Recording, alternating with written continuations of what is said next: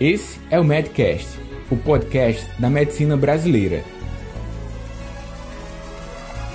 Produzido pelos médicos Daniel Coriolano e Roberto Maranhão, o Bob. Por Núcleo MD Educação Médica. Para você ter acesso direto a nós, siga arroba Daniel Coriolano e arroba Núcleo MD no Instagram.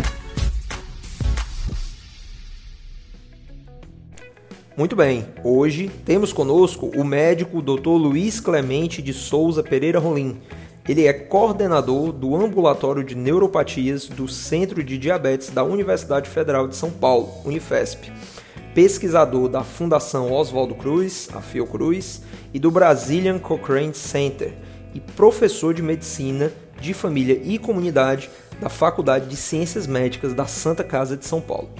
Doutor Clemente, me permita chamar por você nesta conversa. Seu trabalho não é de hoje, assim como os problemas causados por essa terrível doença no mundo inteiro.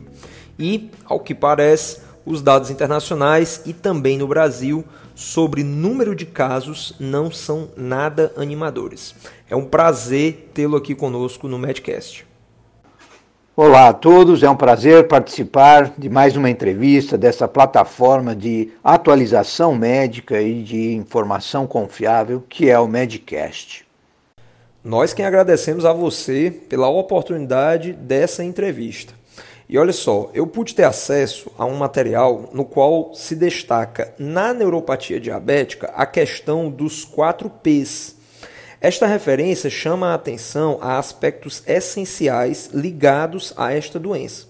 Gostaria que você comentasse o que é a neuropatia diabética e por que ela é conhecida como a complicação dos 4 Ps. Indo direto ao ponto, né, nessa primeira pergunta, o conceito clássico na literatura de neuropatias diabéticas é a presença de sintomas e ou sinais de disfunção dos nervos periféricos, seja difusa, seja focal, em pessoas com diabetes mellitus após a exclusão de outras causas. Então, no diagnóstico de exclusão, é importante lembrar que em 25% dos diabéticos que têm algum sintoma ou sinal, né, dor ou déficit motor, a causa não é neuropatia, né, nem polineuropatia, mas sim outras doenças. Então é importante fazer esse diagnóstico diferencial.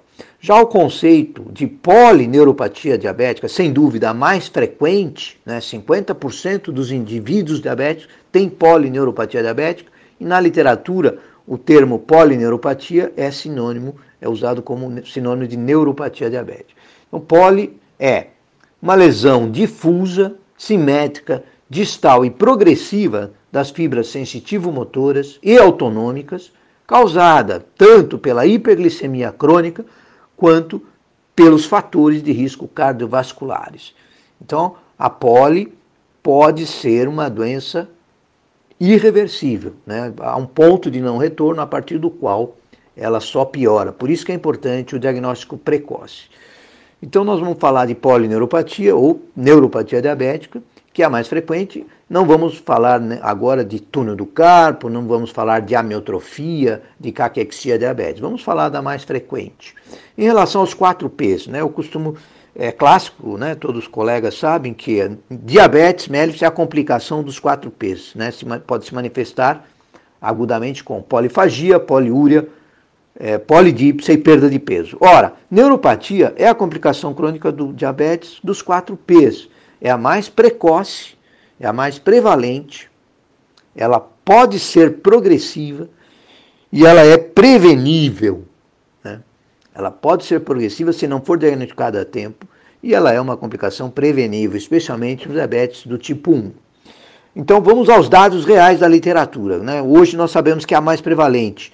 Por quê? 50% da população diabética no mundo tem polineuropatia diabética, independente de qualquer coisa. A prevalência aleatória é 50%. Isso é mais do que retino e mais do que nefropatia diabética.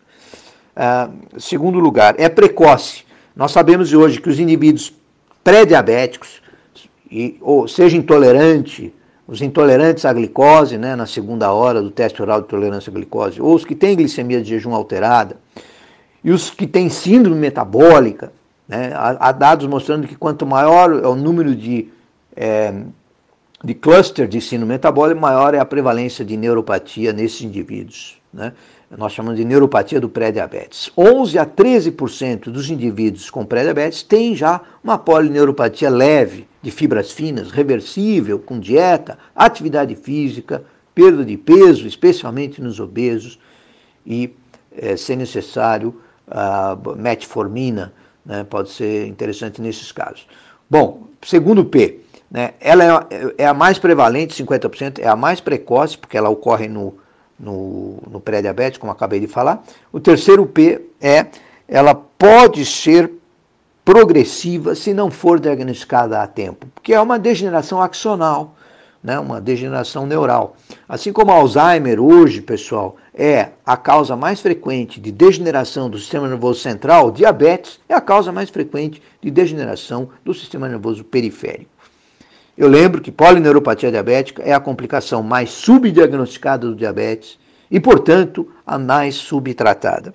E o quarto P realmente é ela é prevenível. Essa é a boa notícia. É uma complicação prevenível, especialmente no DM1, né, com bom controle desde o início, bolos basal, bomba de insulina se necessário, mas evitando hipoglicemias, que além, é lógico, de destruir a qualidade de vida do diabetes, pode é, existe uma polineuropatia da hipoglicemia, que é mais motora, com, então é, a hipoglicemia é muito prejudicial para o nervo também.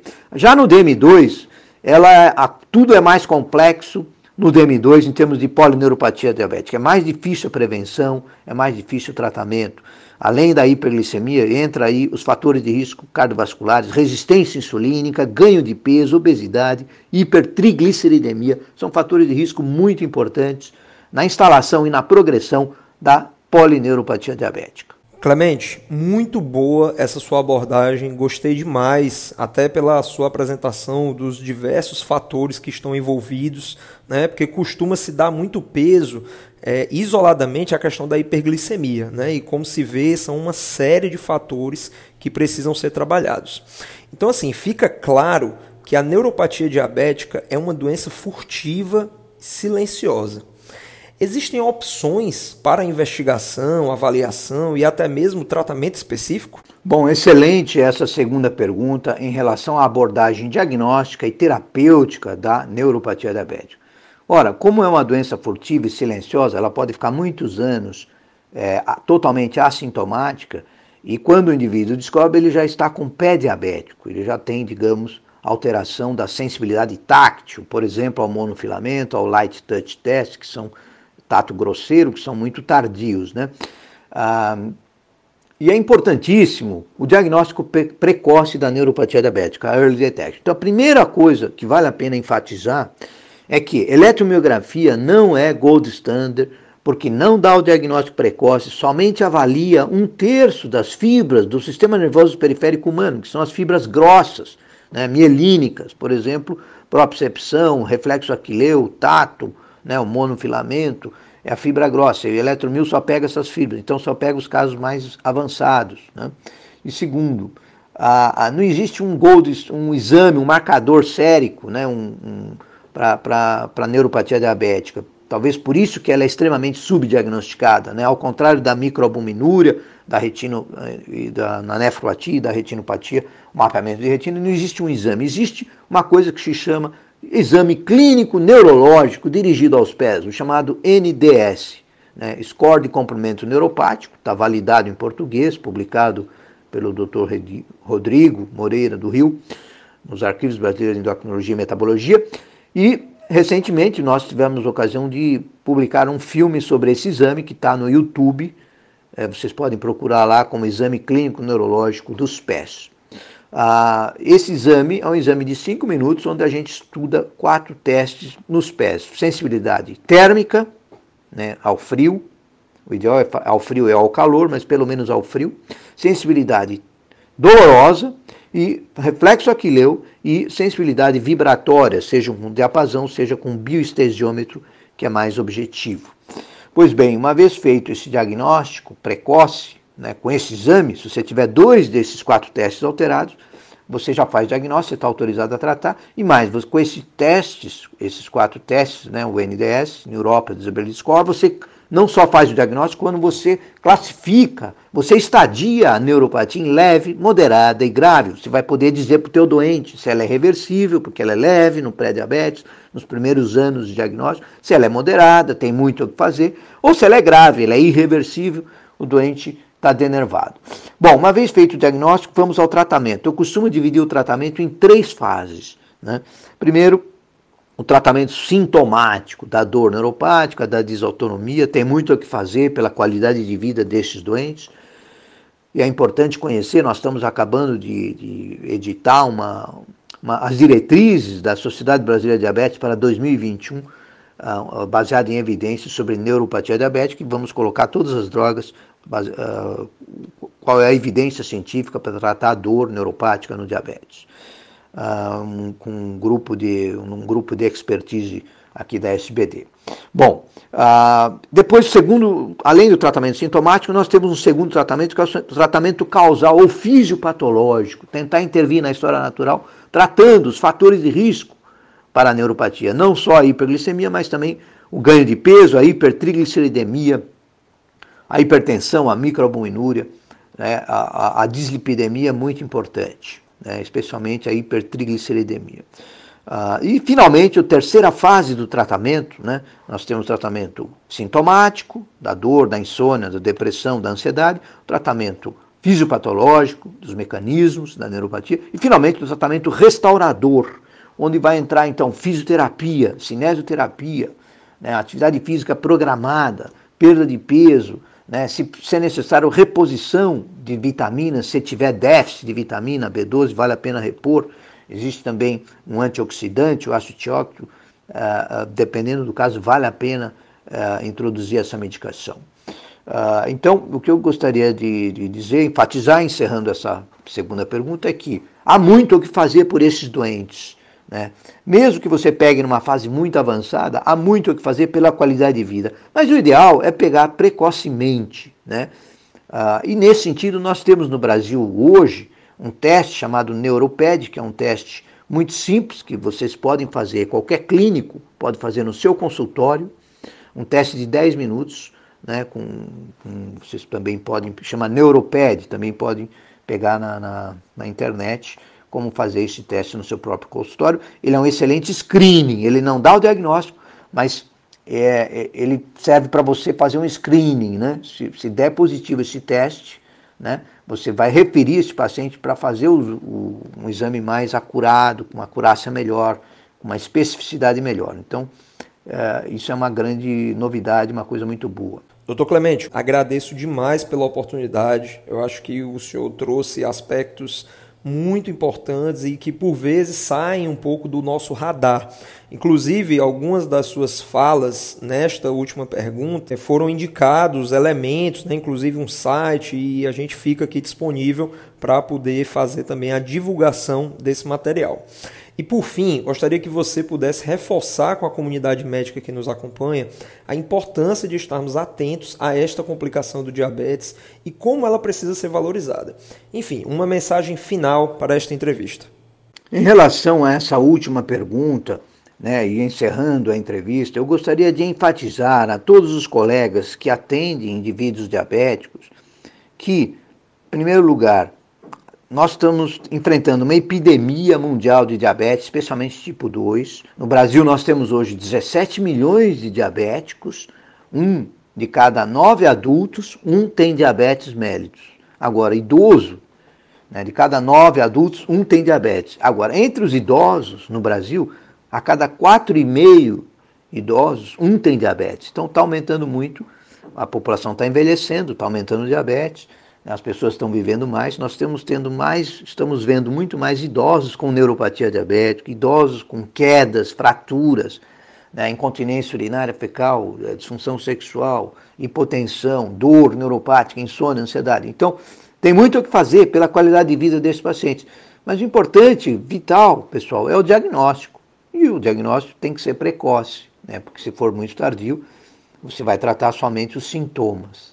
Né, e, e, fazer a prevenção.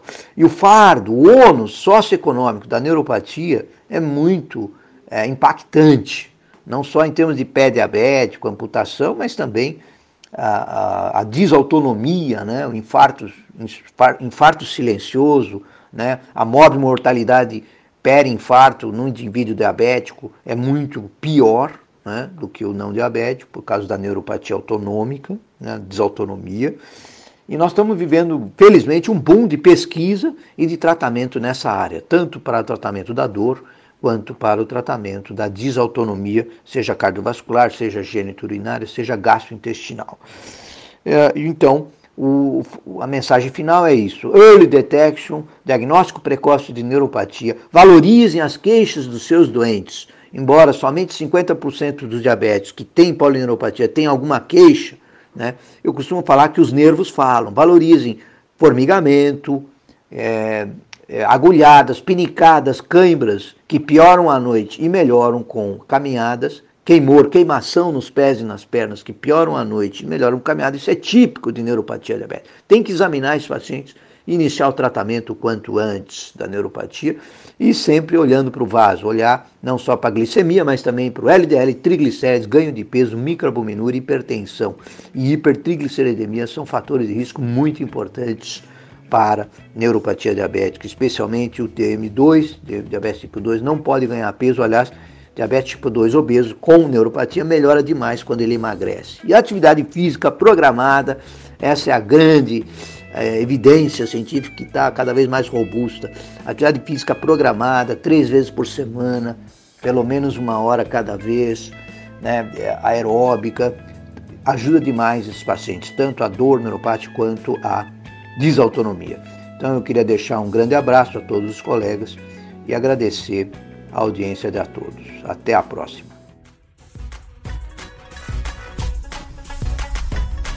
Obrigado por acessar o Medcast para você ter acesso à comunidade fechada do podcast e ainda ter acesso a web aulas, e-books, mini cursos, conteúdos complementares aos episódios publicados por aqui, faça parte do Medcast Premium. O link para acessar e ativar o seu período gratuito está junto à descrição desse episódio.